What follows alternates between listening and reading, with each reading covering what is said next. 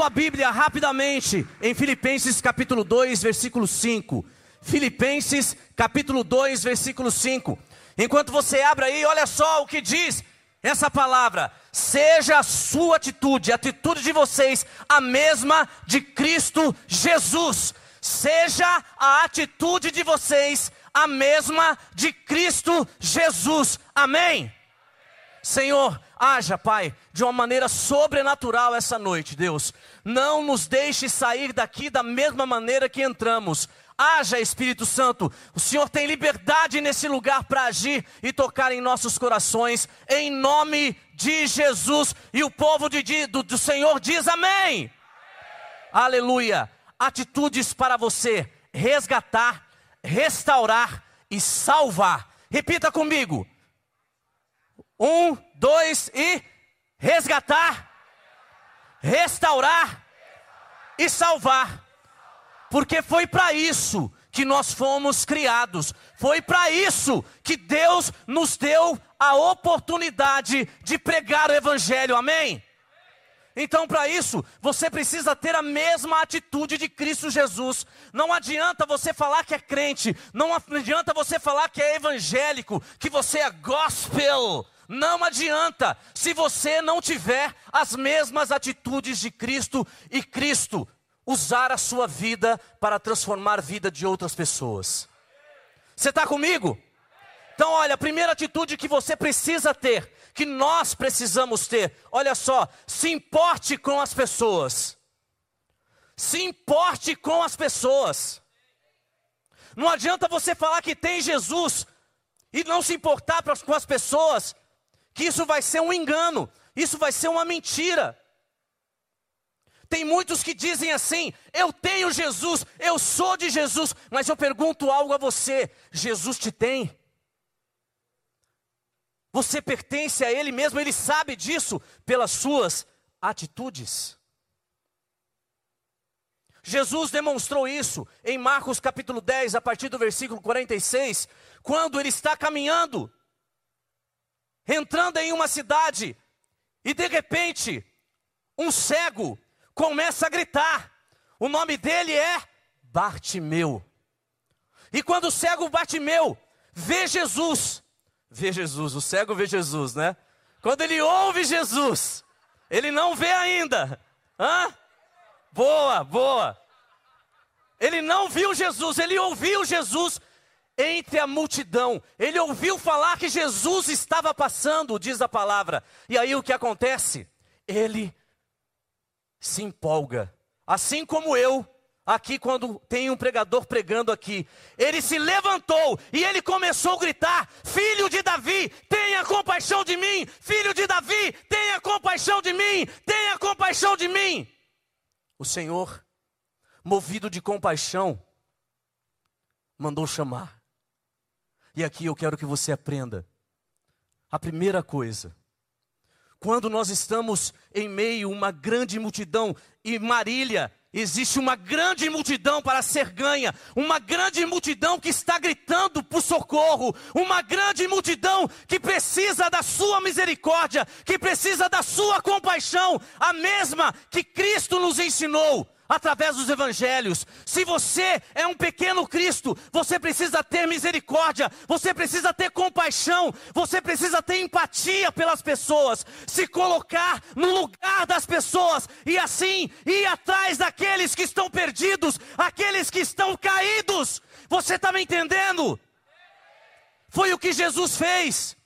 Jesus parou o que ele estava fazendo, parou a sua caminhada, para onde ele estava indo, para dar atenção a uma pessoa que ninguém dava atenção.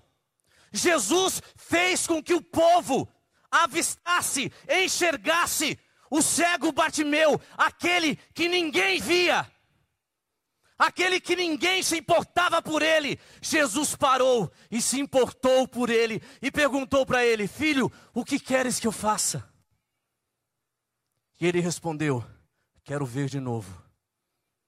Jesus responde no versículo 52: Vá, seja feita como você foi, como você creu. E no mesmo instante diz a palavra, ele voltou a ver novamente. Amém?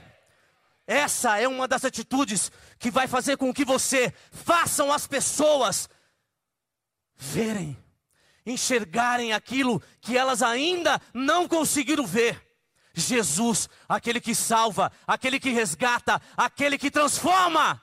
Você é uma pessoa escolhida por Jesus para servir as pessoas. Você é uma pessoa escolhida por Jesus para observar as pessoas, para notar as pessoas e socorrer cada uma delas.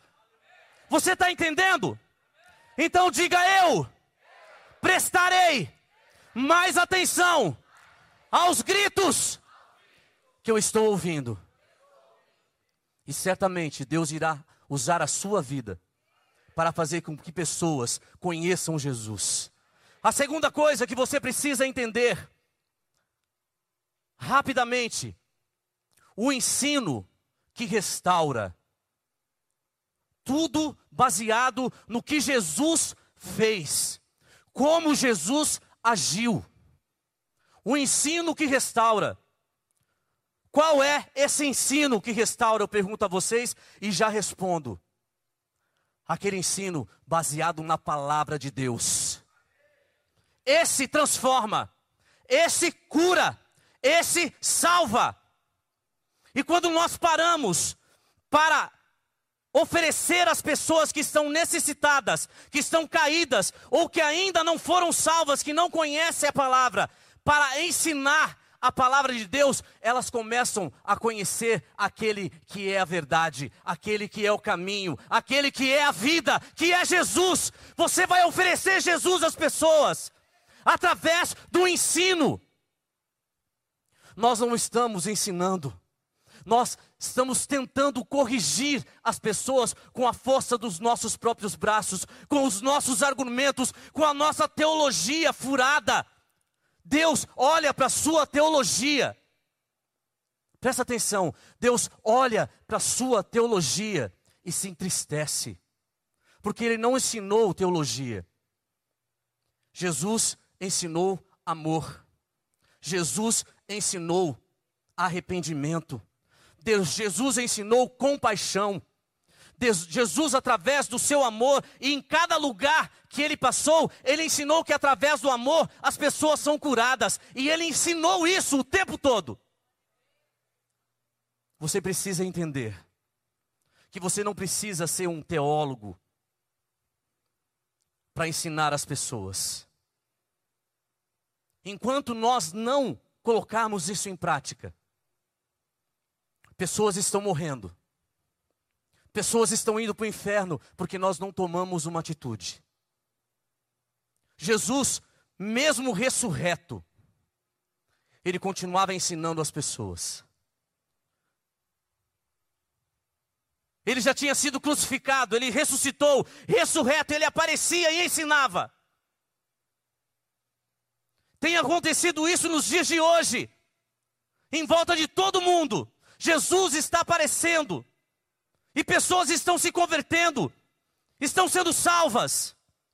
E nós, que podemos pregar o Evangelho, nós não falamos, nós não mostramos para essas pessoas que estão na escuridão quem é a luz. João 8, 12 vai dizer assim: De novo vos digo, disse Jesus, eu sou a luz do mundo. Quem me segue não andará nas trevas, pelo contrário, terá luz, a luz da vida. Você é um farol. Repete comigo, eu sou um farol que vai iluminar a vida de pessoas. Você vai ser usado para iluminar o caminho das pessoas. Olha, você vai pisar aqui. Vamos lá, pisa comigo. E você vai ensinar. E você vai ensinar a elas caminharem segundo a palavra de Deus e elas serão salvas, e elas levarão a luz para outras pessoas. Jesus chegou, depois de ressurreto, à beira do mar da Galileia, e lá ele encontrou os discípulos pescando novamente. Pescaram a noite toda. Repete comigo, a noite toda. Ah, Mas de repente Jesus aparece, João 21, a partir do versículo 4. De repente Jesus aparece e fala: joga a rede para o outro lado.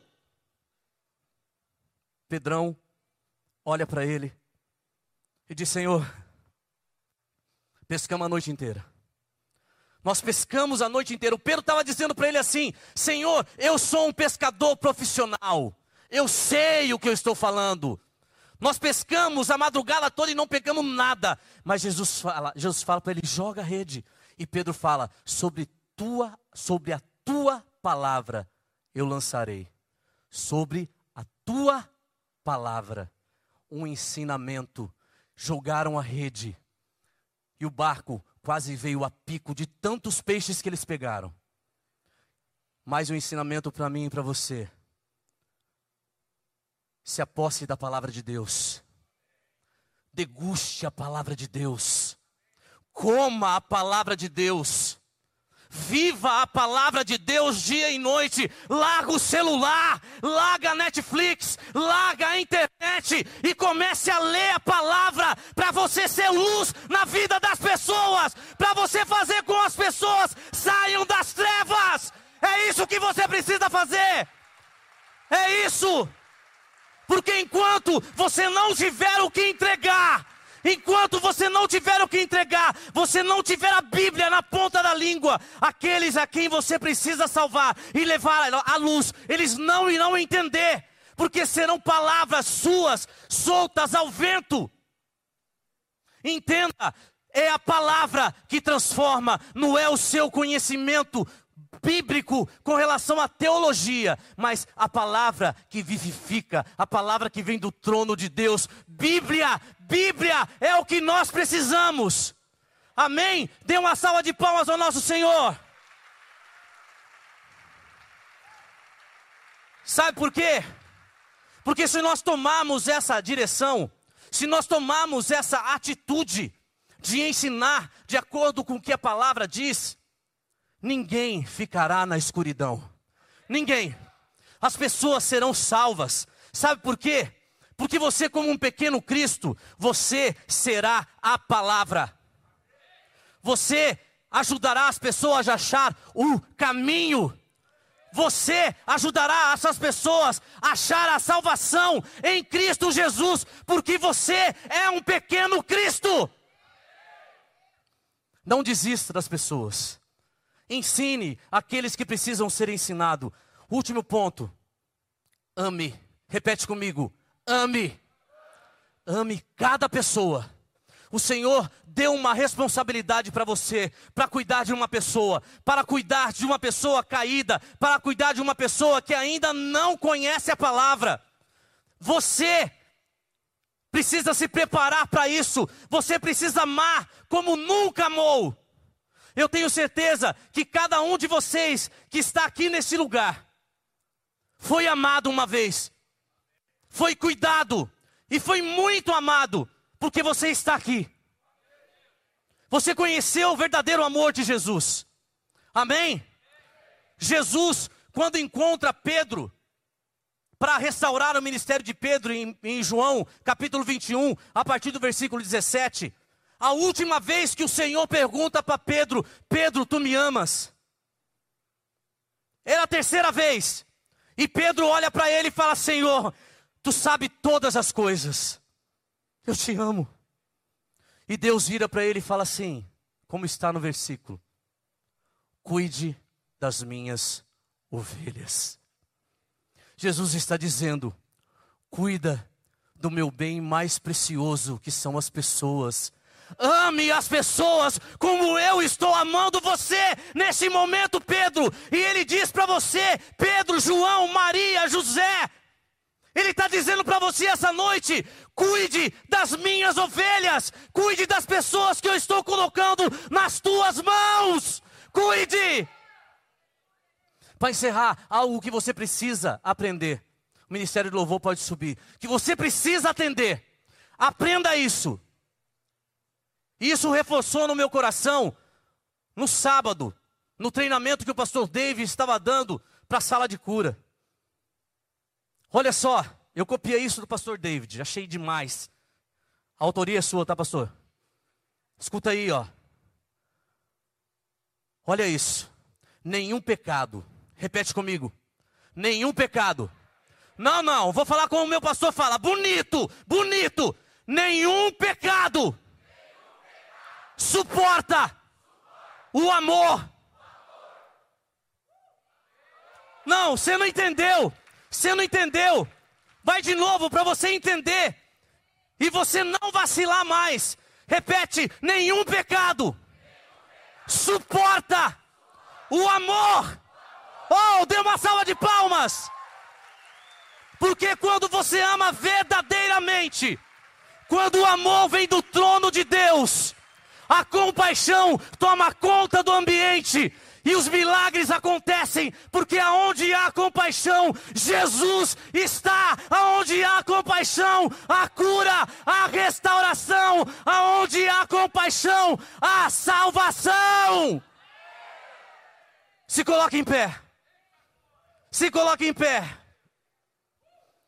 Olha só, Isaías 42, a partir do versículo 6 vai fechar a mensagem de hoje para mim e para você. Eu amo esse versículo e vivo esse versículo. Eu leio eles todos os dias, sabe para quê? Para eu não esquecer. Por que, que o Senhor me chamou? A palavra diz assim: Eu sou o Senhor e o chamei para a justiça, segurarei firme a sua mão e te guardarei e, farei de você mediador para o, para, para o povo, uma luz para os gentios, para abrir os olhos dos cegos, para libertar das prisões dos cativos, para livrar dos calabouços os que habitam a escuridão. É para isso que você foi chamado, é para isso que você existe, é para isso que você existe, é para isso ser luz nas trevas. Eu quero orar por você. Eu quero orar para você que entendeu esses três propósitos. Eu quero orar por você que tomou uma decisão hoje. E eu digo para você: para de mimimi, para de historinha, que ninguém ama você, porque se você está aqui hoje, você foi amado por pessoas e será amado eternamente por Jesus.